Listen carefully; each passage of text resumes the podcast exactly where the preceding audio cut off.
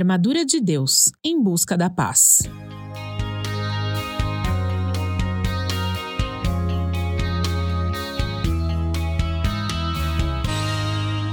Por isso, vistam toda a armadura de Deus, para que possam resistir no dia mal e permanecer inabaláveis depois de terem feito tudo. Assim, mantenham-se firmes, cingindo-se com o cinto da verdade, vestindo a couraça da justiça e tendo os pés calçados com a prontidão do evangelho da paz.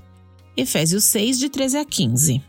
Continuando os nossos estudos sobre a armadura de Deus, hoje é dia de falarmos dos calçados. Em uma outra versão do texto bíblico, diz assim: Como calçados, usem a paz das boas novas, para que estejam inteiramente preparados. Muita gente gosta de andar descalço em casa, com o pé no chão, sem chinelos ou meias. Alguns até sairiam assim na rua. Mas imaginem só como seria um soldado ir para a batalha descalço. Se você já assistiu filmes ou séries que retratam guerras, especialmente na antiguidade, consegue ter uma ideia de como isso é impensável. Pisar sobre terrenos irregulares, pedras, lama, armas que outros soldados perderam na batalha, é, piso quente, galhos secos, não daria certo. Imagine só dar uma topada com o dedinho em uma pedra. Ai, dói. O soldado certamente perderia o seu rendimento e o seu foco. Ele iria se desconcentrar da sua tarefa principal para poder cuidar dos seus machucados, ou então ele perderia o passo na marcha para poder andar mais devagar e evitar que se machucasse. Enfim, ele se colocaria numa posição muito vulnerável, deixando seus companheiros também em desvantagem.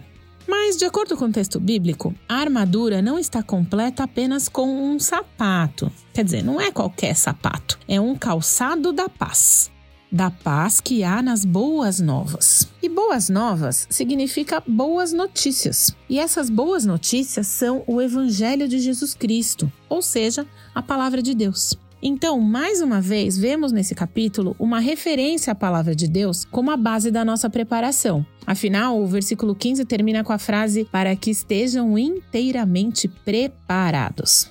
Você vai concordar comigo que nós temos vivido tempos de falta de paz. É, podemos fazer uma lista enorme de coisas que desafiam a nossa paz todos os dias. Então, a pandemia, insegurança, crise econômica, polarização política, desemprego, inflação e alta de preços, uh, o home office, as aulas virtuais, a incerteza do futuro, as mudanças climáticas. A lista é enorme e ainda tem todos os nossos desafios pessoais.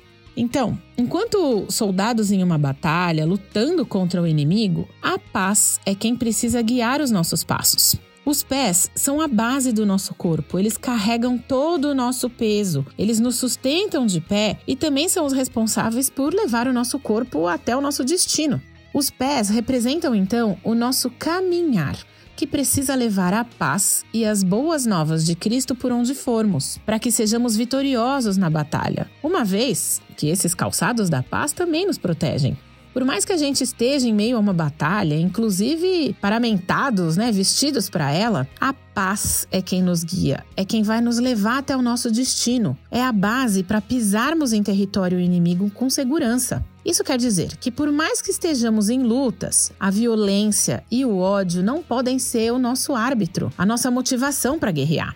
Na verdade, nós temos que pensar o contrário: que estamos avançando contra o inimigo, mas munidos de paz, levando a paz conosco, levando as boas notícias para o terreno inimigo. O objetivo maior de uma guerra deve ser o seu fim, portanto, deve ser a paz. Então, ainda que toda aquela lista de problemas nos desafie todos os dias, querendo tirar a nossa paz, o Evangelho de Cristo nos prepara para vencer essas barreiras e também para propagar essa paz para outras pessoas. Ou seja, para que essas boas notícias toquem o coração de outras pessoas também. Nós só podemos encontrar a paz por meio do Evangelho. E você também é um agente de paz.